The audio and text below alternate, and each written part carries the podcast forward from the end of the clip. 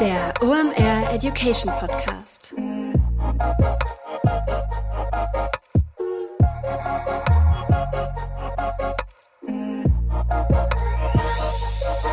Es ist mal wieder Montag, Zeit für eine neue Folge OMR Education. Mein Name ist Rolf Herrmann. Ich bin der Chefredakteur der OMR Reports. Heute haben wir einen Wiederholungstäter hier im OMR Education Podcast, denn Rupert Botmeier, der Co-Founder von Disruptive, ist zu Gast. Der war in einer der ersten Episoden des Education Podcasts hier zu Gast. Und wir reden heute über ein sehr spannendes Thema, und zwar Veränderung. Ich hasse nichts mehr als den Satz, das haben wir schon immer so gemacht. Den durfte ich mir in meiner beruflichen Karriere häufig mal anhören, wenn man eine neue Idee hatte. Rupert erklärt heute mal, wie man mit so einem Satz umgeht, der einem entgegengeschleudert wird und vor allem, wie man sich eine Taktik zusammenbaut, um Veränderungen zu erzeugen. Denn das fällt uns allen schwer. Das ist so ein Acht-Fragen-Programm, was er sich stellt. Das kannst du für alles benutzen. Wie du eine Idee pitchst, wie du ein neues Konzept machst, wie du entscheiden kannst, ob du in eine neue Online-Marketing-Disziplin gehst oder was auch immer. Richtig smart. Hört euch das an, baut euch am besten aus diesen acht Fragen nachher ein Template zusammen. Das kannst du als Teamlead machen oder immer halt für dich selber. Also eigentlich immer, wenn du eine Entscheidung treffen musst, die irgendwas mit Veränderungen zu tun hat. Jetzt noch der Präsenter der heutigen Episode und dann starten wir rein in den Podcast mit Rupert. Heute mit dabei Digital Effects. Das sind SEO-Spezialisten und SEO ist ein wesentlicher Bestandteil in deinem Channel Mix, über den du mal nachdenken solltest. Denn nichts lieben wir ja in diesen Zeiten als qualitativ hochwertigen organischen Traffic. Warum? Den müssen wir nicht einkaufen. Klar, SEO ist nicht for free. Du hast da gewisse Initialisierungskosten, um das Ganze aufzubauen. Danach generieren aber gut gemachte und SEO-optimierte Inhalte qualitativ hochwertigen Traffic auf deiner Website. Warum? Was geben Leute bei Suchen ein? Fragen, Probleme, die Suche Suche nach Dienstleistungen oder Produkten und dein gut gemachter SEO-Content ist dann die Lösung dafür. Du bist da also mit Riesenschritten durch den Funnel unterwegs. Wie gut das funktioniert, zeigt ein Beispiel, was uns Digital Effects mitgebracht hat. Die haben es zum Beispiel geschafft, bei einem E-Commerce-Kunden durch SEO innerhalb von zwei Jahren den Umsatz von 3,5 Millionen auf 16 Millionen zu steigern und das Ganze zu einem Zehntel der Kosten gegenüber Google Ads. Wenn du dein persönliches SEO-Potenzial auschecken möchtest, dann geh einfach mal auf digitaleffects.de slash omeducation. Da kannst du dich nämlich für eine Beratung anmelden, um dein SEO-Potenzial einzuschätzen oder dir auch mal eine zweite Meinung einzuholen. Sicher dir also jetzt den kostenlosen SEO-Check bei Digital Effects unter digitaleffects.de slash omeducation.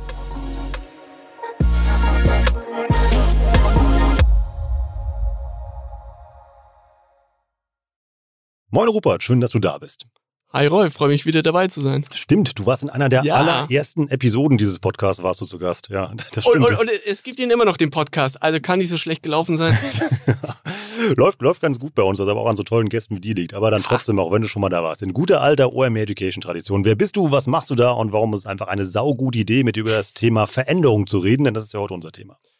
Also, erstmal vielen Dank nochmal die, für die Einladung. Mein Name ist Ruppert, ich bin Co-Gründer von Disruptive und wir helfen halt einfach Unternehmen, völlig neue Lösungsansätze zu entwickeln. Das machen wir vor allem, indem wir uns von anderen Industrien inspirieren lassen, um auf völlig neue Gedanken, Perspektiven zu kommen und das dann wiederum so zu adaptieren und interpretieren für die eigene Branche, für die eigene Zielgruppe, um da wirklich etwas Wettbewerbsdifferenzierendes äh, hinzukriegen. Und du kannst dir vorstellen, wenn wir wettbewerbsdifferenzierende Lösungen in der Organisation durchboxen wollen, dann stößt das nicht immer nur auf Gegenliebe. Und äh, ne, weil die meisten Unternehmen halt keinen Bock auf Veränderungen haben und dann stellt man sich automatisch die Frage, wie kann ich denn Veränderungen in der Organisation voran, äh, vorantreiben? Wie kann ich denn Ideen so entwickeln, dass sie sich durchsetzen? Wie entwickle ich denn Enthusiasmus, dass einfach irgendwo mehrere Abteilungen Bock haben, was auf die Straße zu bringen, gemeinsam das Ding zu rocken? So, und das ist so unser tägliches Brot, da zu helfen. Dann lass uns mal reinstarten. Warum tut sich der Mensch denn mit Veränderungen so schwer? Weil es unglaublich schwer fällt, liebgewonnenes, hart erarbeitetes Wissen wieder aufzugeben. Ne, die, ne, und es, man wird ja auch einem viel falsch suggeriert. Durch die Schule heißt es ja auch immer, man lernt ähm, hier fürs Leben, aber häufig ist es einfach so viel Wissen, gerade in der Wirtschaft und im Digitalbereich ist es ja noch viel, viel extremer. Viel Wissen hat einfach nur eine begrenzte Haltbarkeit. Auch Geschäftsmodelle haben nur eine begrenzte Haltbarkeit. Und dann zu realisieren, ich habe eine ganze Organisation, ganze Prozesse, ganze Inhalte, fachliches Wissen auf ein Thema aufgebaut, das gerade am Abflauen ist diese Erkenntnis A wirklich klar zu sehen und dann die notwendigen Schritte einzuleiten, das fällt einfach allen unglaublich schwer. Diese liebgewonnenen Routinen aufzugeben, ähm, weil jeder auch weiß, was es braucht, um Veränderungen anzustoßen und jeder hat natürlich in, eine Riesenhürde, diesen Aufwand auf sich zu nehmen, in die Organisation reinzutragen und da erstmal gegen die Windmühlen anzurennen. Was passiert denn da so im Kopf? Also liegt es daran, dass man eben halt vorher sehr viel Zeit und Energie eben halt investiert hat, um ähm, sich dieses Wissen anzueignen? Auf einmal ist das obsolet oder warum haben wir keinen Bock, eben halt neue Sachen zu machen? Zeit, Zeit korruptiert. Ne? Also Zeitinvest korruptiert. Also wenn ich zum Beispiel dir eine Idee gebe und, ich, und du denkst am Anfang, das ist ein richtiger Dreck, aber ich lasse dich eine Woche lang drauf rumtüfteln, ne? dann wird plötzlich aus Scheiße Gold. Weil einfach die Leute sich halt denken, jetzt habe ich schon eine Woche reingesteckt ne? und irgendwie kann ich dem Rotz dann doch irgendwas abgewinnen. Würde ich dir aber zum Beispiel nur zwei Stunden geben, dann wäre die Hürde für dich, die Idee, sich wieder zu trennen, viel, viel geringer, weil du dir denken wirst, ja, okay, zwei Stunden für die Katz, auf der anderen Seite habe ich schon viel mehr Zeit irgendwo verbockt. Also ne, es würde mir nicht so schwer fallen, fallen, jetzt hier nochmal neu anzufangen. Aber ab einer gewissen Zeithürde, es fängt schon bei einer Woche an, ist einfach das interne Investment neu zu denken oder es anders zu denken oder nochmal anzugehen, das ist eigentlich dann schon mehr oder weniger abgelaufen. Und wenn du dann noch überlegst, dass du jetzt in eine Organisation reingehst, die das teilweise jahrelang machen oder jahrzehntelang, dann kannst du mir vorstellen, was für ein Widerstand da aufgebaut werden kann. Ich denke gerade so ans Finanzamt, was da nötig wäre. Hör auf, das ist ja unschlagbar, ne? Da, da kannst du ja wirklich gegen den Hammer hauen und da, da kommt ja kein Riss rein, ne? Also das wird wahrscheinlich in 50 Jahren, wirst du da noch deine Steuererklärung rüberfaxen. Aber ähm, lass mal bei der Wirtschaft anfangen. Dann lass uns mal bei der Wirtschaft weitermachen. Den, den schlimmsten Satz, den ich in meinem Berufsleben ähm, oft zu hören bekommen habe, ist, das haben wir schon immer so gemacht. Da reagiere ich unglaublich allergisch drauf, ähm, weil man, oft versteht man ja auch manche Sachen nicht. Also man fragt, warum? Und dann irgendwie, ja, das haben wir schon immer so gemacht. Wie kann ich diesen Satz aushebeln, wenn mir den jemand entgegenschleudert? Ja, dann habt ihr es halt schon immer falsch gemacht. Ne? Also letzten Endes äh, geht es halt einfach darum zu sagen, ähm, die Beweiskette umzudrehen. Ne? Also zu sagen von, äh, beweist du mir erst einmal, dass ähm, deine Lösung besser ist als das, was wir machen, weil das steckt ja eigentlich mhm. hinter den Satz. Musst du eigentlich hinkommen, beweist du mir mal erstmal, dass eben die heutige Lösung die bessere ist als die, die ich vorschlage. Ne? Also du musst die Beweislast umdrehen. Und die Beweislast kannst du halt vor allem dann umdrehen, indem du einfach sauber und transparent in der Herleitung von deinen Ansätzen bist.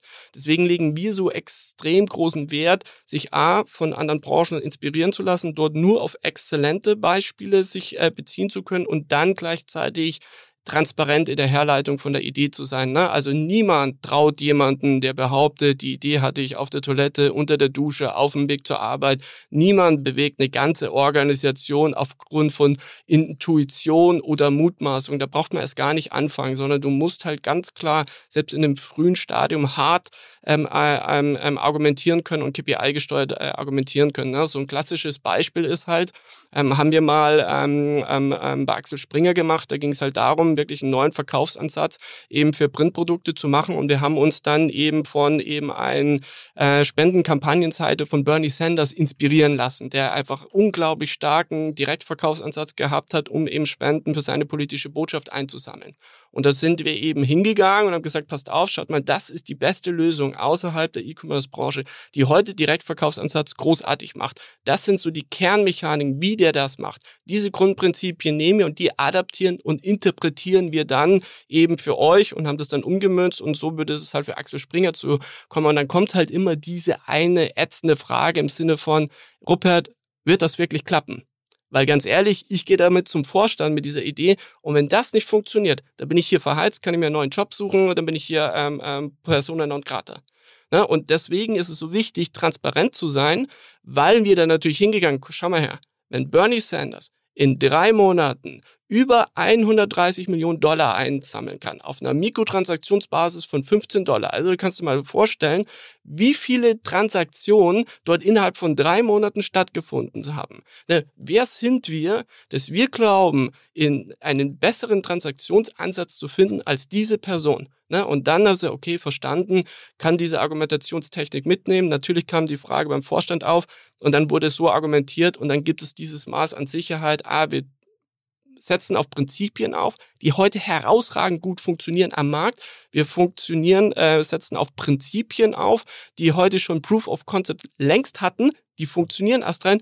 Die einzige Frage, die man sich vielleicht stellen kann, ist, wie müsste es für uns so angepasst sein, dass es für uns funktioniert? Aber ich diskutiere mit Leuten nicht, dass diese Mechanik, ob sie funktioniert oder nicht, das ist eigentlich alles schon erledigt. Und dann kannst du umdrehen, weil die Gegenfrage wäre mir, seid ihr sicher, dass das, der heutige Verkaufsansatz den wir heute fahren, dass er von der Transaktionsbasis so simpel und einfach wäre, dass wir auch innerhalb von drei Monaten 130 Millionen Dollar einsammeln könnten, so wie wir es heute machen, Gib mir da mal den Gegenbeweis. Also und dann kannst du halt solche ähm, ähm, so einen Gegenwind relativ schnell entkräften. Das kann man ja auch wunderbar übertragen, was du jetzt gerade gesagt hast, nicht nur irgendwie für diese Verkaufsstrategie, die du gerade skizziert hast, sondern ja auch auf ähm, die Wahl eines neuen Online-Marketing-Kanals, Produktpalette, alles. alles. ja. Auf alles. Ne? Es geht halt immer wieder ähm, ähm, auf das gleiche Grundprinzip. Du musst in einem ganz frühen Ideenstadium dich mit KPIs munitionieren können und muss diese den Leuten um die äh, ähm, ähm, ähm, Ohren hauen können, die direkt zu kommen, äh, glaube ich nicht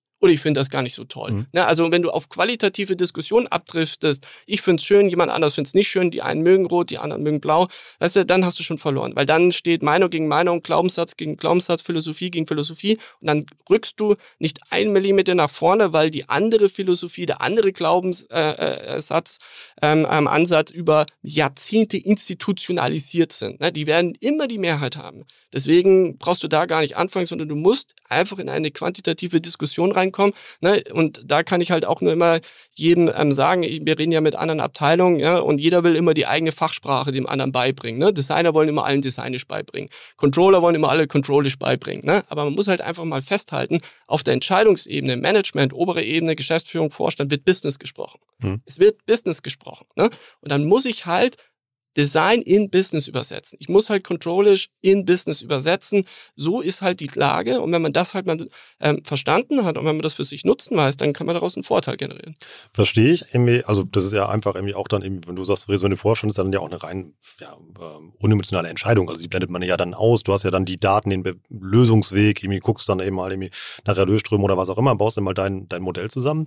Ähm, dass man die so überzeugen kann, glaube ich, dann geht es ja aber einen Schritt weiter. Dann haben die ja diesen Lösungsansatz, dann gehen die zu ihrer Belegschaft, schmeißen das da rein, sagen, hey, Leute, ab morgen drucken wir keine Zeitung mehr, sondern wir machen das, das jetzt komplett anders. Ihr müsst euch alle verändern, ihr müsst alle umdenken. Ähm, wie kann ich so einen Wandel oder so Veränderungen in meine Organisation reintragen, dass auch den Weg jeder mitgeht? Also da ist es vor allem ähm, ähm, entscheidungswichtig, ähm, von Anfang an Verbündete aufzubauen und die Leute in die Ideenentwicklung mit einzubeziehen. Also wenn wir beispielsweise eine Thematik haben, dann gehen wir immer folgendermaßen vor. Wir definieren, was ist eigentlich heute die größten Herausforderungen, vor denen wir stehen. Ne? Und dann kommen irgendwie so fünf, sechs, sieben, acht Themen. Und welche haben eine besonders hohe Dringlichkeit und habt ihr noch überhaupt gar keinen Peil. Ne? Und dann purzeln auch wieder Themen runter. Und dann kriegst du eigentlich so eine Hitliste. Und bei den Themen ist eigentlich die Veränderungsbereitschaft relativ hoch. Ne? Also erstens, jeder weiß, wir müssen es angehen. Zweitens, unser konventioneller Weg funktioniert so hinten und vorne nicht, schon zigmal probiert, kommt nur Scheiße raus. Also da ist die Veränderungsbereitschaft relativ hoch. Das ist so die eine thematisch, also wo setze ich an, wo ich eine hohe Veränderungsbereitschaft habe. Die zweite Konstellation, die du dann machen musst, ist, dass du dir dann überlegst, basierend auf dem Thema, was ich ausgewählt, welche Leute brauche ich später für die Umsetzung? Mhm. Wer sind die entscheidenden Personen? Und diese muss ich initial in der ursprünglichen Ideenentwicklung von Anfang an mit reinnehmen. Das heißt, also ich baue ein diverses Team aus drei, vier Fachdisziplinen auf, wo ich eben einzelne Leute, die eben ähm, später für die Umsetzung brauche, schon von Anfang an da eben mit reinnehme. Weil man wundert sich, am Ende ist es wir reden zwar immer über Business, aber die Psychologien, die dahinter funktionieren, sind total menschlich. Ne? Und wenn Menschen halt von Anfang an in der Ideenfindung mit dabei sind, wenn sie eben von Anfang an wissen, wie wurden diese Lösungsansätze hergeleitet, wenn sie sich in diesen Ideen wiedererkennen, dann wundert man sich. Aber manchmal dann findet plötzlich der Controller doch nochmal diese 10.000 Euro extra Budget. Die Juristin findet vielleicht doch nochmal den rechtlichen Winkelzug, wie es vielleicht doch klappen können, weil dieses persönliche, menschliche Commitment eine ganz andere Sache ist, als ähm, wenn du beispielsweise von einer anderen Abteilung einen Lösungsansatz irgendwie auf den Tisch serviert bekommt. Du verstehst überhaupt nichts, warum gibt es das überhaupt, wie kommen die drauf, ne? Und du stellst erstmal tausende von Rückfragen. Gleichzeitig läuft diese Idee konkurrent zu anderen Ideen, die du selber als Abteilung umsetzen möchtest und schon konkurrieren diese um ähm, ähm, Zeit, Ressourcen, Geld, Aufmerksamkeit und so weiter. Ne? Also du musst halt aus einem Gegeneinander versuchen, ein Miteinander zu machen. Also eine konstruktive Version von, wenn du nicht mehr weiter weißt, bilde einen Arbeitskreis. Ja, aber da halt ähm, ähm, explizit halt unter den Kriterien, wen brauche ich für die Umsetzung? Mhm. B, die Gruppen nicht groß werden zu lassen. Wir machen maximal acht bis zehn Leute und dann halt lieber die Leute, die was zu sagen haben und nicht die Leute, die halt nur rumschwadronieren. Mhm. Ne? Und ähm, wenn du da die richtigen Leute und Pappenheimer zusammenbringst, dann ähm, haben die wieder ihre Verbündeten ne? und dann geht das wie so ein Netzwerk durch die Organisation durch. Wie drehe ich das denn rum? Also jetzt bleiben wir mal bei einem, bei einem Marketingbeispiel. Eben mir, ich möchte TikTok als äh, Marketingkanal nutzen und bin davon überzeugt als Mitarbeiter, Marketer, als ähm, Online-Marketer in meinem Unternehmen. Ich darf es aber nicht selbst entscheiden. Mhm. Jetzt will ich also diesen, diese Veränderung und diese Idee eben halt ähm, nach oben tragen. Also in Anführungszeichen, ihr könnt das nicht sehen, wenn ich hier die Anführungszeichen mache. Ähm, wie kriege ich sowas durchgesetzt? Ja, also erstens mal würde ich nie sagen, ey, wie können wir TikTok für uns nutzen, ne? Ah, sondern die Aufgabenstellung wäre, wie erreichen wir mit gleichem Budget viermal mehr Reichweite? Ne? So eine Frage würde ich mhm. mir stellen. Ne? Also um irgendwo eine wirtschaftliche Begehrlichkeit eben hinzukriegen. Und da ist eben TikTok Teil des Ganzen, weil TikTok ist ja eine These, vielleicht wäre ein anderer Kanal sogar noch besser. Ne? Mhm. Also erstens, so würde ich hingehen. Das zweite ist, wer hat denn ein Interesse, viermal mehr Umsatz zu machen, ohne mehr Aufwand zu haben. Und welche Abteilungen brauche ich? Dann würde ich die Leute ranziehen und dann würde ich sie eben in fünf Sprints eben ablaufen lassen. Die erste ähm, ähm, ähm, ähm, ähm Definition über was sind heute eigentlich die Herausforderungen, warum wir es nicht schaffen, mit dem gleichen Aufwand deutlich mehr rauszuholen. Also was steht uns im Weg? Was sind die Painpoints? Was sind die Herausforderungen? Was sind die Hürden, die wir eigentlich zu nehmen haben? Da machen wir es vor allem so, dass jede Person in dieser Gruppe ihren eigenen Blickwinkel beisteuern kann. Ne? Also das machen wir immer so, indem wir im ersten Schritt fragen, welche Herausforderungen siehst du? Dann sammelt jeder so viele wie möglich. Mhm. Danach im zweiten Schritt, und welche von diesen Herausforderungen siehst du mit Abstand am heftigsten, am krassesten, am übelsten? Ne? Also die Leute sammeln erstmal breit, schaffen sich einen persönlichen Überblick, was sehe ich? Kuratieren dann aber auch wiederum hart, so dass eben im Grunde nur jeder einen den qualitativ hochwertigsten Blickwinkel ähm, reinsetzt und diese Herausforderung, die übersetzen wir in Fragestellungen, weil es einfach wissenschaftlich erwiesen ist, dass Menschen auf Fragesätzen besser arbeiten und freier denken und offener rangehen, als wenn ich einen Aussagesatz hinplatziere. Ne? Dann sozusagen basierend auf der Herausforderung tun sie sich so viele Fragestellungen wie möglich. Das sind so, wie können wir fragen, also wie können wir aus Kundenperspektive dies oder jenes machen. Und dann wird wieder hart kuratiert, dass die bestformulierteste Frage eben ähm, ähm, ähm, nur in den Ring reingeschmissen wird. Dann haben diese acht bis zehn Leute, stellen reihenweise ihre Frage zu und dann die erste Frage kommt ins erste Cluster. Bei der zweiten Frage stellen wir uns die Frage, ähm, ist das ein ähnliches Themenfeld wie die erste Frage oder ist es ein neues Themenfeld? Wenn es ein neues, machen wir ein zweites Cluster auf und so weiter und so fort.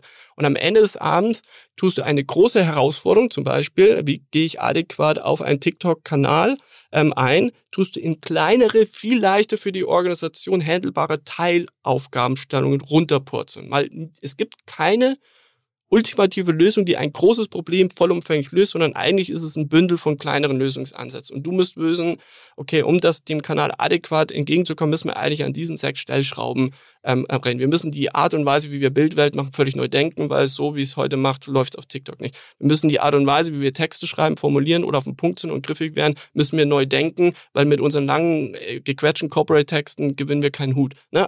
Und, und dann weißt du sozusagen Stück Sichtweise, was sind die Baustellen, plus mit dem entscheidenden Vorteil, die Gruppe hat sich erschlossen. Na, und es gibt ein gemeinsames Verständnis von, was sind eigentlich die Themenstellungen. Also Akzeptanz durch Partizipation. Das ist das Beste, was ich heute herausgefunden habe. Weil wenn jetzt ihr schön als Marketingabteilung euch das zurechtdenkt ne, und alles schön perfekt ausstaffiert und dann geht ihr zur IT, dann geht ihr zur Redaktion, dann geht ihr irgendwie zum Management und wollt davon überzeugen, die Leute fragen sich, was will ich denn damit erstmal? Mhm. Warum wurde ich nicht eingebunden? Ähm, wie soll das alles ablaufen? Wie stellt ihr euch das eigentlich vor? Ne? Das würde ja bedeuten, unsere ganzen Prozesse müssen ja komplett neu gedacht werden. Na, also wenn es nicht von selbst herauskommt, vom eigenen Blickwinkel heraus, dann ist die Bereitschaft, diese Veränderung voranzustellen, die ist einfach nahezu null. Du kommst ja auch von, von der Lösung die ganze Zeit. Das finde ich auch sehr spannend. Also du, ja, du hast ja ein, ein, großes abstraktes Problem, was du ja irgendwie in äh, fassbare äh, Herausforderungen zerlegst eigentlich. Also ihr großes Marketingstrategie oder TikTok einführen ist immer sehr abstrakt, dass du, du eben gesagt okay, guck mal, ich muss, äh, muss unsere Bildwelt anpassen oder was muss ich immer dafür tun. Ich habe ja auch automatisch sofort einen Stakeholder mit in der Runde, der dafür verantwortlich ist. Du hast automatisch den Stakeholder in der Runde, der fühlt sich abgeholt, ja. weil seine Perspektive gleichwertig zählt, wie die Perspektiven der anderen acht Leute auch. Plus du tust ja als äh, Gruppe dir das zusammen erschließen. Ne? Dann diskutierst du, und ja, ich finde eigentlich, es passt in Cluster 3 rein oder passt ins Cluster 2 rein. Dann definieren wir, was das übergeordnete Ziel hinter jedem Cluster. Und am Ende ist es halt ein Gruppenergebnis. Und du bringst halt die Leute ins Managen weil du ja dann einfach auch Priorisierung machen kannst. Okay, von diesen sechs Schrauben, die wir uns gemeinsam gerade erschlossen haben und wir einfach die geistige Erkenntnis, okay, daran müsste man arbeiten, wenn man es machen möchte. Dann würde man sagen, okay, Themenfeld zwei und drei würde uns eigentlich relativ einfach fallen. Ich glaube, das kriegen wir schnell hin. Themenfeld vier ist echt eine Bank, müssten wir hinten rausstellen. Das ist vielleicht etwas, was wir uns nächstes Jahr vornehmen können. Aber gut zu wissen, dass wir das bearbeiten, weil dann können wir es ja bei eins und zwei trotzdem schon mal mit andenken. Mhm. Na, also du kommst in eine ah, wie wäre es denn möglich? Was können wir denn schon? Was können wir denn noch nicht? Also du kommst in Management-Diskussionen rein. Ne? Und das ist dann viel konstruktiver, als wenn du halt diese Philosophiekriege führst. Du hast eben gesagt, acht bis zehn Leute. Ist das eine gute Gruppengröße oder hast du da eine Empfehlung? Weil häufig hast du ja Riesengruppen, die dann gar nicht mehr entscheiden können, weil es zu viele Menschen sind. Also es kommt ein bisschen drauf an. Also ne, ähm, wir hatten jetzt auch schon Workshop-Sessions, wo wir wirklich mit der kompletten Management-Ebene ähm, ähm von Unternehmen zusammengearbeitet haben. Da haben wir dann wirklich 14, 15 oder 16 Leute gehabt. Aber wichtig ist halt in diesen, ähm, ähm, ähm, wenn du so arbeitest, dass wir arbeiten so grundsätzlich in, nach drei Philosophien. Das erste ist, es ist halt einfach wissenschaftlicher Wissen, dass größere Gruppen schlechtere Ergebnisse produzieren als kleinere Gruppen. Ne, das verschiedenste Gründe, weil manche sind halt extrovertiert, manche sind halt introvertiert, manche nehmen halt einen Raum ein, manche halt nicht. Ne, und ich will das gar nicht werten, weder ist das eine gut noch schlecht, sondern das sind einfach Charakteristiken. Aber Fakt ist, heißt also, dass Diskussionen viel mehr gelenkt werden und tendenziell von weniger Leuten gelenkt werden und dadurch halt weniger Perspektiven entstehen. Aber wenn du die Leute erstmal in Einzelarbeit schickst und wenn 14, 15, 16 hochqualifizierte Manager und Managerinnen jede Person ihren besten Blickwinkel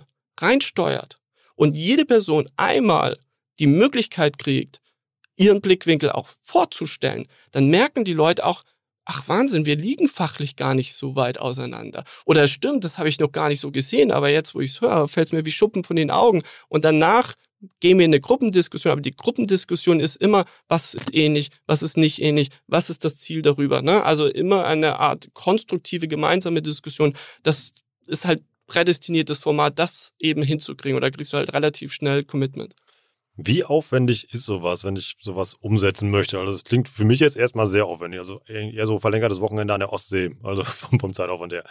Das ist eine Vier-Stunden-Session. Finde ich jetzt nicht so aufwendig. Kannst du theoretisch auch remote abziehen. Also wir haben ein eigenes Tool zum ja. Beispiel entwickelt, um nichts anderes als sowas zu machen. Mhm. Und wir ziehen das teilweise remote auf. Und ich würde halt immer empfehlen, such nicht irgendwie ein oder zwei Tage. Wenn du ein oder zwei volle Tage willst, dann, dann hast du das Meeting erst in drei, vier Monaten. Ja. Weil um acht bis zehn Leute mal irgendwie zu finden, die sich ein oder zwei Tage aus dem Arbeitsleben ausklinken können, das ist faktisch fast unmöglich. Ne? Aber wenn du das eben in kleineren Teilschritten machst, ne?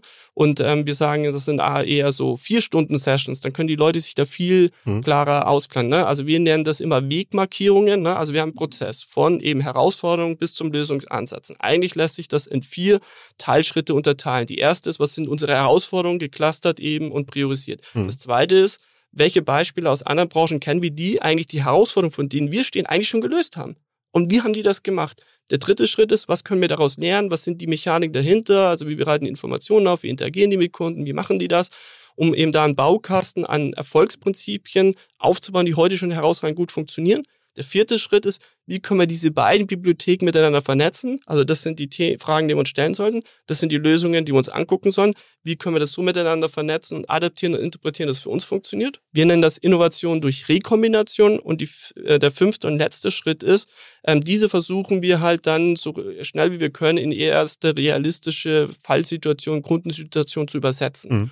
Und wenn du halt weißt, okay, von der Herausforderung bis zur Lösung sind fünf große Themenblöcke, dann kannst du die unterteilen. Okay, Themenblock 1 ist meinetwegen Montag, drei, vier Stunden, lösen wir. Und danach könnte man theoretisch im zweiten Themenblock auch eine andere Gruppe zusammenstellen, die vielleicht irgendwie coolere Beispiele kennen. Ne? Das machen wir auch oft, das nennen wir auch dann Staffelstabübergabe, ne? dass sozusagen eine Person, die an Sprint 1 gearbeitet hat, arbeitet an Sprint 2 nicht weiter, sondern sie gibt ihr Ergebnis an eine andere Person eben weiter. Mhm. Ne? Zwei Gründe, warum wir das immer machen. Erstens habe ich gelernt, dass die Leute einfach nochmal 10% mehr Qualität aus sich rauskitzeln, wenn sie wissen, sie müssen es nochmal eine dritte Person übergeben. Das stimmt, da guckt ja einer in meine Docs rein, ja, in meinen Ordner und so weiter. Da will ich schon ja. sauber formulieren. Ne?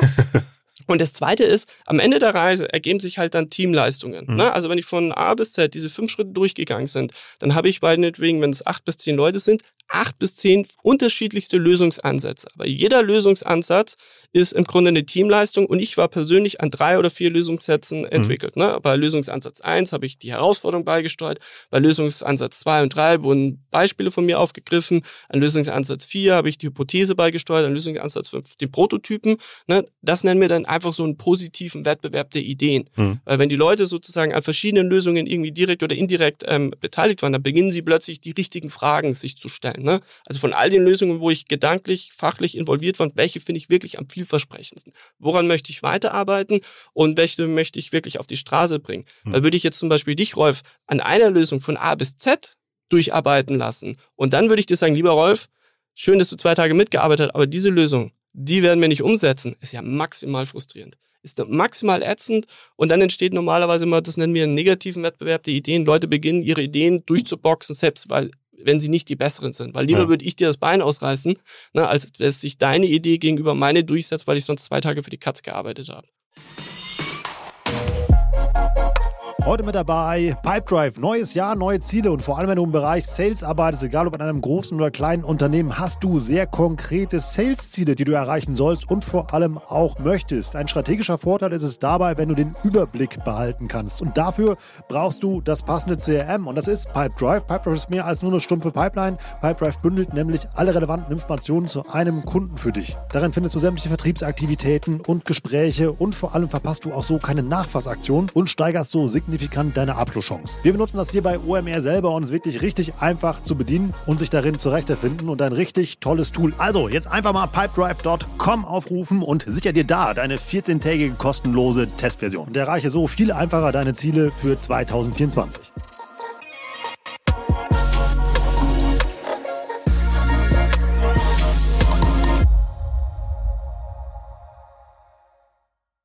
Das wäre jetzt auch meine nächste Frage gewesen, wenn ich es nicht entscheiden kann. Also es ist ja, ich bleibe mal wieder mal bei diesem TikTok-Beispiel. Ich habe meine KPIs zusammengetragen, ich habe mich super gut vorbereitet, habe die Emotionen vor dem Konferenzraum im Halt gelassen, gehe dann da rein, halte meine Präsentation ähm, und äh, informiere den oder diejenige, die es entscheiden darf, über die Vorteile und den Mehrwert, ähm, das zu tun. Und dann kommt aber ein kategorisches Nee, machen wir nicht. Ähm, was mache ich dann?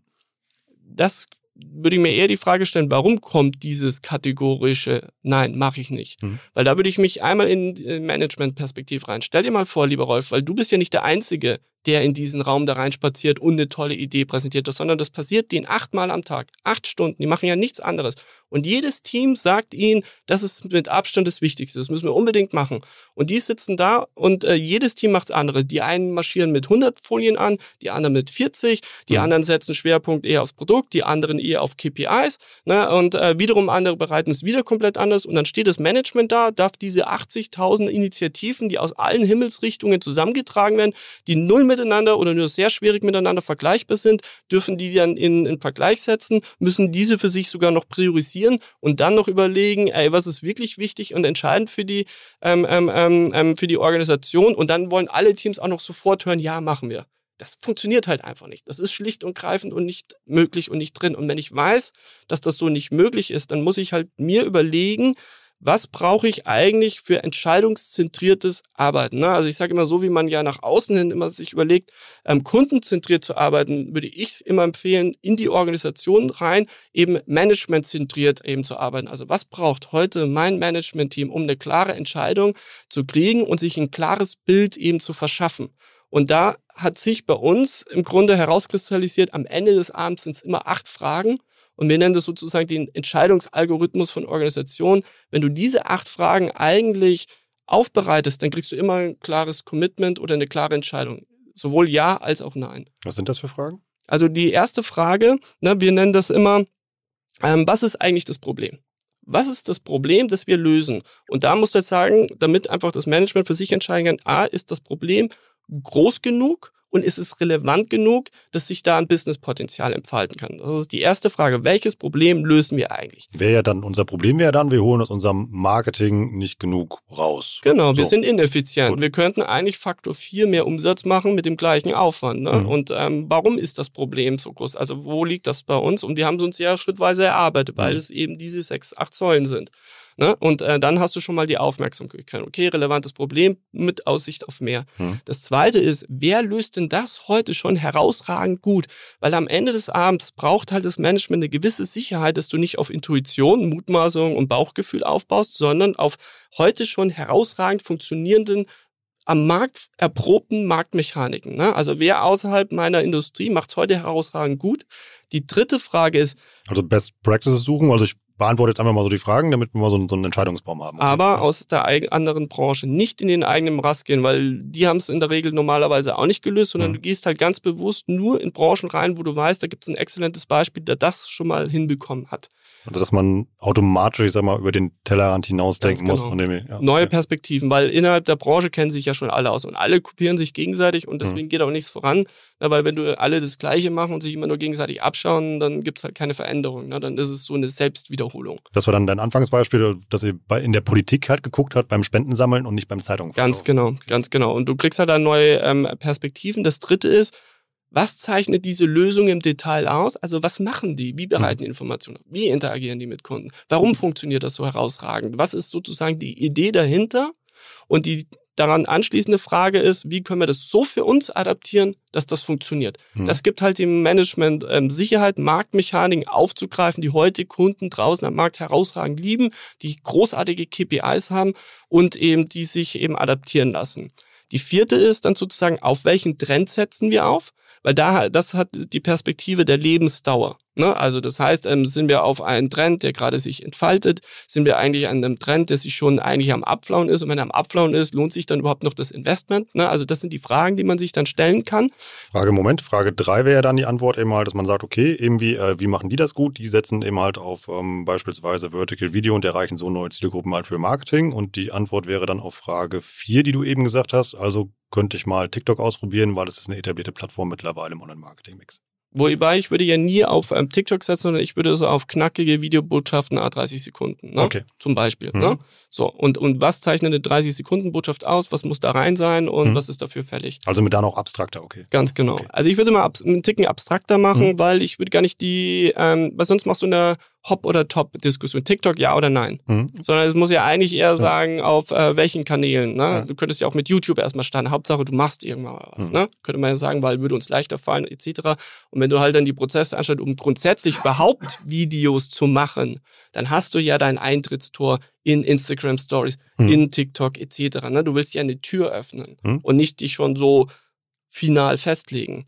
Dann ähm, ist die Hypothese dahinter, die du aufstehst. Ne? Was ist die Business-Hypothese? Unsere Hypothese ist eben zu sagen, ey, wir könnten eigentlich mit dem gleichen Aufwand viel, viel mehr machen. Und zwar Faktor 4, glauben wir, oder Faktor 3 oder selbst doppelt oder nur 30 Prozent etc. Aber das ist unsere Business-Hypothese dahinter, mhm. um einfach eine Aussicht zu machen, warum, warum wollen wir das überhaupt nicht? Nicht aus Lust und Laune, was jetzt gerade Trend ist mhm. oder so, ne? weil da macht's halt keiner, sondern eine klare Perspektive aufgehen.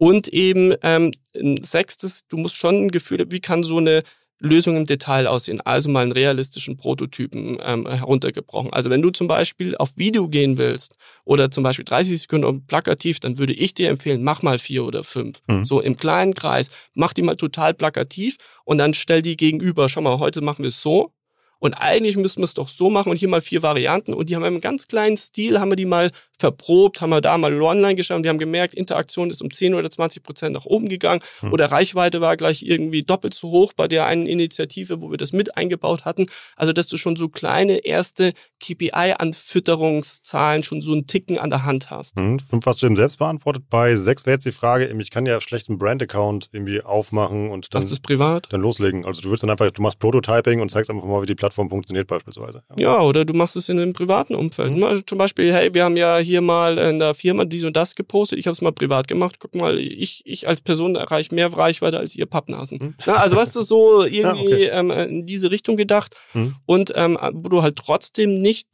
hinkommst. Und ähm, ich meine, das kommt so sicher wie das Amen in der Kirche, was ist einfach der Business Case dahinter? Du musst es einfach mal runterrechnen. Mhm. Und wenn du weißt, du musst es eh machen, dann mach's doch lieber gleich. Auch wenn es ein echt ein Fuck-up ist, auch wenn die meisten keinen Bock haben. Aber du musst halt einmal kurz gucken, wie viel Kosten haben wir heute eigentlich wenn wir heute so Artikel oder Content machen, wo könnten eigentlich die Contentkosten liegen, weil wir wissen aus anderen Branchen, da und da müssten sie eigentlich wiegen, wie viel mehr Marge wäre theoretisch drin oder wie viel ähm, würde der TKP auf Tausenderbasis eigentlich pro Preis runtergehen mhm. etc. Je nachdem, was halt so mein Ding ist ne, und was bei mir so die KPIs ist, aber du musst es halt mal einfach durchrechnen und es muss auch gar nicht detailliert sein, es reicht schon grob, weil am Ende des Abends will das Management, okay, da hat sich jemand mit Zahlen beschäftigt. Das ist dann sieben? Also eben das, das ist dann sieben Mhm. Und die letzte ist, auf welche KPIs zahlt diese Lösung ein? Du musst halt einfach dann zwei, drei KPIs dem Management hin schmeißen, an deren Basis sie den Erfolg messen können, damit mhm. sie das Gefühl haben, selbst wenn ich keinen Peil vom Thema habe, und in acht von zehn Fällen haben die keinen Peil vom Thema, musst, musst du trotzdem denen was finden, aber passt auf, an diesen zwei oder drei KPIs könnt ihr es messen, ob wir erfolgreich sind oder nicht. Weil wenn unsere Hypothese stimmt, wenn der Business Case, so wie ich ihn euch vorgerechnet habe, müsste ja eigentlich diese KPI, mit der wir eigentlich heute unseren Erfolg messen, die müsste eigentlich nach oben gehen. Mhm. Und daran könnt ihr es messen. Und dann kommen halt Leute in den Vergleichsmodus. Und normalerweise alle Fragen, die wir machen, bereiten wir immer anhand dieser acht Fragen auf. Und ich habe es nur nicht ein einziges Management- oder Vorstandsmeeting ähm, gehabt, wo die Leute gesagt haben, mir fehlt was. Hm. Sondern ganz im Gegenteil, ne, das ist okay, so, auf acht Folien kannst du ein Thema in aller Gänze behandeln. Plus eben, ich gehe immer mit zwei oder drei Themen rein. Weil ich möchte eigentlich nie eine Hop- oder Top-Entscheidung, sondern ich möchte immer eine A, B oder C-Thema-Entscheidung äh, äh, haben. Und indem wir dann eben all diese drei Lösungsansätze in der gleichen ähm, Form aufbereiten, kannst du sie gegenüberstellen. Ne? Also wie an die Wand geprintet, erste Reihe ist Lösung A, zweite Reihe ist Lösung B, dritte Reihe ist Lösung C. Und dann können die Leute halt äh, miteinander vergleichen, ist uns eigentlich das Kundenproblem von A wichtiger oder von C. Hm, Lösung D, äh, Lösung B ist ja irgendwie vom Markttrend eher schon abflauen. Aber guck mal, Lösung C ist erst so am Start. Bei Lösung A, die KPI, die ist ja bei uns eigentlich noch grün. Aber guck mal, bei Lösung C ist sie schon dunkelrot. Eigentlich sollten wir vielleicht eher in Lösung C reingehen. Ne? Also du gehst in konstruktive Management-Fragen rein. Und vielleicht eine Sage noch, Rolf. Mir ist ja ein klares Nein immer noch lieber als so ein halbstarriges Ja. Weil wenn du dann irgendwie noch sechs, neun Monate an dem Thema irgendwo dran rumarbeitest, das dann irgendwann mal so schrittweise versandet, weil es einfach nicht die Aufmerksamkeit, wie es kriegt, wie es, dann würde ich immer sagen, ey, ich habe lieber vom Management ein klares Nein und weiß, dass ich da keine Zeit mehr rein investieren muss und ich kann mich wieder anderen Themen widmen, als wenn ich noch ewig an etwas rumarbeite, was am Ende doch nicht kommt. Vor allem ist ein begründetes Nein, also wo du dann ja auch sagen kannst, hey, irgendwie, ähm, wir glauben nicht an diese Analyse halt der KPIs, entweder kann man dann nochmal nacharbeiten oder also man geht auf alle Fälle, also irgendwie. Ähm, Sie müssen es begründen. Sie können nicht sagen, machen wir nicht, hm. sondern die müssen sagen, ja, machen wir nicht, weil der Business Case ist nicht stark genug. Aber, aber richtig wertvoll. Also nehmt euch mal diese acht Fragen mal mit. Das kann man, also das kann man für alles benutzen. Kann man für jeden Pitch machen, kann man mal für. Jede Frage ja, lässt sich ja. mit diesen Kernfragen aufbauen. Und es sind immer wieder die gleichen hm. Rückfragen, die durch das Management kommen. Das ist doch sicher, ist so sicher wie das Amen wie in der Kirche. Die werden fragen, ja, was bringt's? Oder hm. warum sollten wir das machen? Oder wie langlebig ist der Scheiß? Ne? Also die Fragen kommen doch sowieso hoch. Und wenn sie eh hochkommen und wenn das eh so vorhersehbar ist, ey, warum nicht proaktiv angehen? Lass uns mal noch einen letzten Block machen. Wie etabliere ich denn so eine Kultur halt im Unternehmen? Also wie fühle ich das Ganze, was wir jetzt schön theoretisch besprochen haben, mit Leben? Also hüte dich vor Leuchtturmprojekten. Vergiss es. Wenn du ein Leuchtturmprojekt machst, dann ist die Gefahr eher größer, dass du das Thema für immer verbrennst. Ne? Ich habe schon so viele Unternehmen erlebt, die irgendwie zwei, drei Jahre ein Projekt, das als das Leuchtturmprojekt eben ähm, hochsterilisiert wurde, sterilisiert schon, ne? so Andreas Möller, ne? Un, un, unmögliches Wort. Ähm, du weißt, was mir also in, aufs Podest gehoben mhm. wurde. Und, ähm, und am Ende dann geht's live und es kann halt immer scheitern. Mhm. Jede Idee kann immer scheitern und dann ist es halt verbrannt. Ne? Dann kommen wieder die Reaktionären. Ja, siehst du, ist doch nicht alles so toll. Wie Aber habe ich vorher schon gewusst. Ja, ja habe ich ja vorher schon gewusst. Ja, oh, guck mal, äh, das sollen die besten Zahlen sein. Ich lache mich ja halbtot. Mhm. Sondern wichtiger ist, so ich nenne es immer so diese punktuelle Begehrlichkeit wecken. Ne? Mhm. Also wir haben ja zum Beispiel bei einem anderen Mittelständler eine Idee entwickelt und wir haben von diesen Ideen, die wir entwickeln, nur einen Ansatz, eine punktuelle Idee rausgenommen, wo wir gesagt haben, die ist cool, und die ist für uns eigentlich theoretisch leicht umsetzbar. Mhm. Ne, haben das also in zwei, drei Wochen halt dann irgendwie schnell mal in einem kleinen Test live schicken können und haben halt gemerkt, die Interaktion ist um 10 oder 20 Prozent höher gegangen. Ja. Und dann entsteht Begehrlichkeit, weil dann beginnen alle zu rechnen. Weil, weil dann irgendwo ähm, sagst du, wow, wenn wir mit dieser kleinen simplen Maßnahme 10 oder 20 Prozent mehr Interaktion, ey, was könnten wir eigentlich erreichen, wenn wir es mal richtig geil aufziehen? Ne? Mhm. Oder eben ähm, ähm, die Manager oder Managerin kommt in die Recht, okay, vielleicht sind ja meine Zahlen gar nicht so ambitioniert, wie ich vormals dachte, weil wenn man eben durch andere Branchen mit richtig Mechanik, die heute Menschen lieben, für uns adaptieren und simpelst einbinden, kriegen wir ja eigentlich relativ zackig deutliche Verbesserungen. Dann kann ich ja vielleicht das Ganze doch ambitionierter formulieren oder nicht. Also, ne, also du kriegst diese punktuelle Begehrlichkeit plus du kriegst diese erst KPIs, die du halt einfach in solchen Diskussionen immer heranziehen kannst. Ich würde immer so vorgehen, lieber zehn kleine Schritte gehen, die sich schnell und leicht umsetzbar kann, um Begehrlichkeit zu wecken, als ein Riesenprojekt aufziehen.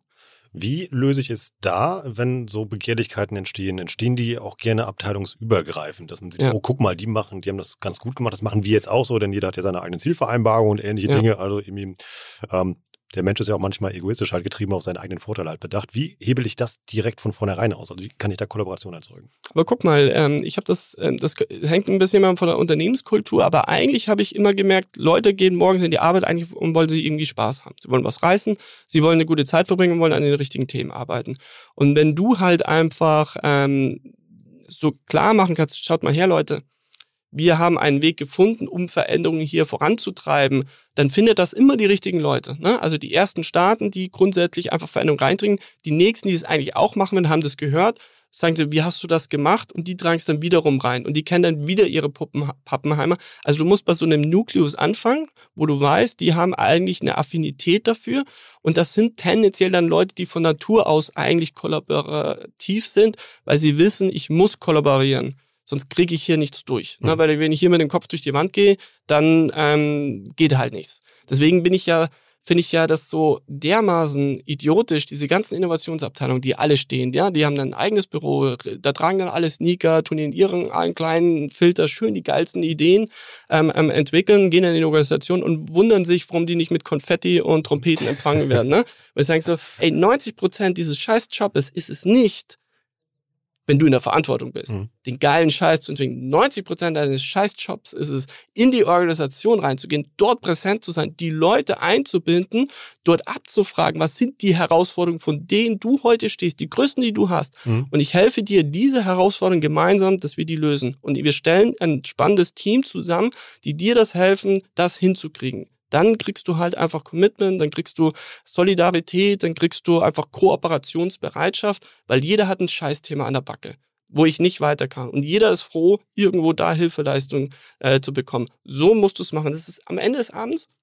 Ich habe zwar eingangs gemeint, die Entscheidungen werden am Ende nach Business-Kriterien getroffen, aber die Prinzipien dahinter funktionieren sehr human und menschlich. Menschliche Prinzipien auf Leute zugehen, fragen, was ist dein Problem? Wie können wir dir helfen? Wie könnten Lösungen für dich aussehen? Wie kriegen wir das so hin, dass es machbar ist? Und wie kriegen wir es so aufbereitet, dass du, wenn du in die Vorstandsmeetings reinkommst, dass du glänzen kannst. Ne? Du willst die Leute, die in der Verantwortung, du willst sie glänzen lassen und, und die müssen das Gefühl haben, dass du dich dafür interessierst, dass das hinkriegst.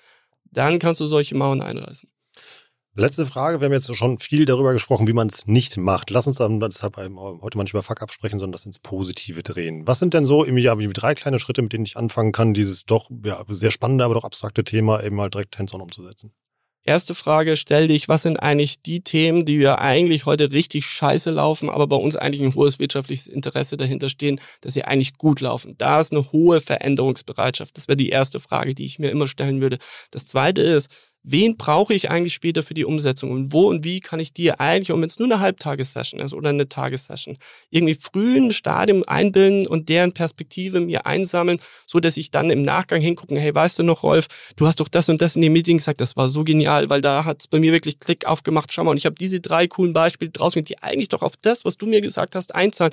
Und guck mal, so funktioniert es im Detail. Und wäre es nicht praktisch, wenn wir das so und so für dich ummünzen, was denkst du? Und dann kannst du nochmal sagen, ah, das finde ich super, das finde ich nicht so super. Okay, vielen Dank für dein Feedback, überarbeite es, komm wieder hin, weißt du? Das ist eine ganz andere Diskussion. Das heißt also, wen brauche ich? Ähm, für die Umsetzung? Wie kann ich die Perspektiven einsammeln? Wie kann ich ihnen das Gefühl geben, dass sie Teil der Lösung sind und dass es ihre Lösung ist? Das ist so die zweite große Frage, die ich mir immer stellen würde. Und die dritte ist, wenn ich eh diese acht Fragen beantworten muss, um, damit hier eine Entscheidung trifft, dann kann ich sie doch initial bei den Themen, die ich gerne umsetzen möchte, kann ich sie doch proaktiv schon mal bearbeiten. Erstens, es schafft Vertrauen in meine Kompetenz weil einfach das Management begeistert ist, auch endlich mal jemand, der es auf den Punkt bringt und B, die, die Fragen, die ich ohnehin stellen möchte, einfach direkt für mich initial löst. Das heißt, die Diskussion, wenn ich mit diesen Leuten zusammensitze, ist dann nicht, ey, warum fehlt das, warum fehlt das, das möchte ich eigentlich wissen, sondern die Diskussion ist von Anfang an eine konstruktive Management diskussionsbasierte. Ne? Aber den drei Themen würde ich arbeiten. Was sind die Fuck-ups und wo ist ein hohes wirtschaftliches Interesse? Wen brauche ich für die Umsetzung? Und wie kann ich es so simpel aufbereiten, dass die Leute sich ein Sicherheitsgefühl äh, dafür kriegen, eine Entscheidung treffen zu können. Und ich werde davon jetzt erstmal eine ganze Menge ausprobieren. Danke, Huber, dass du ein Wissen geteilt hast. Hat Spaß gemacht. Ciao. Gerne, vielen Dank. Das war wieder richtig spannend. Ich habe eine Menge gelernt. Ich hoffe ja auch. Und ich werde mir jetzt wirklich mal aus diesen acht Fragen mal ein Template zusammenbauen und werde das auch hier einfach mal für unsere Arbeit und unsere Entscheidungen irgendwie einsetzen.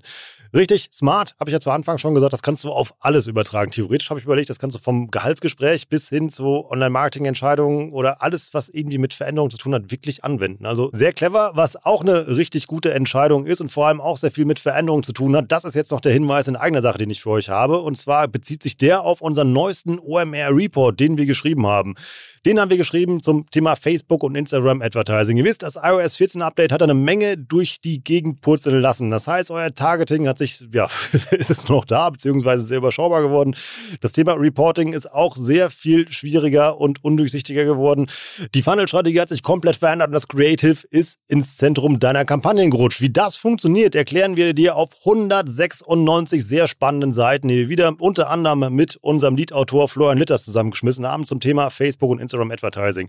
Jeder, der auch nur einen Euro für Facebook oder Instagram Ads ausgibt, sollte diesen Report unbedingt lesen, durcharbeiten und seine Kampagnen daraufhin anpassen.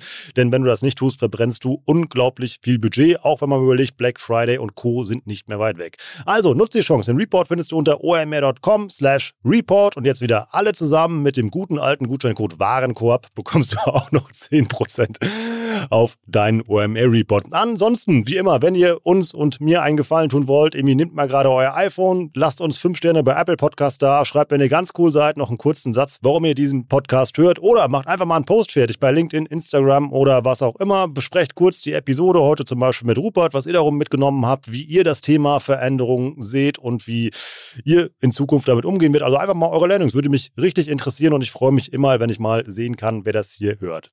Ich bin Rolf, das war OMR Education für heute. Tschüss aus Hamburg. Ciao, ciao.